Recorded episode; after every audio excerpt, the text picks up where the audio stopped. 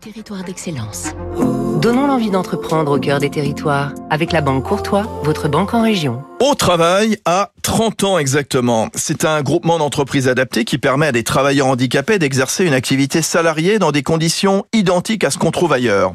L'affaire familiale a été fondée à la Teste de Bûche, en Gironde, par le couple Dessay, dont le mari avait été lui-même grièvement blessé lors de son service militaire, ce qui l'avait conduit durant 5 ans dans un fauteuil roulant.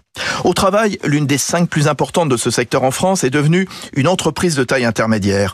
Présente sur une vingtaine de sites dans la moitié sud, l'entreprise de Cestas intervient aussi bien dans l'entretien de jardin, le nettoyage industriel, la peinture, l'isolation. Ses clients sont pêle-mêle des collectivités locales, Auchan, la SNCF, la Poste, Orange.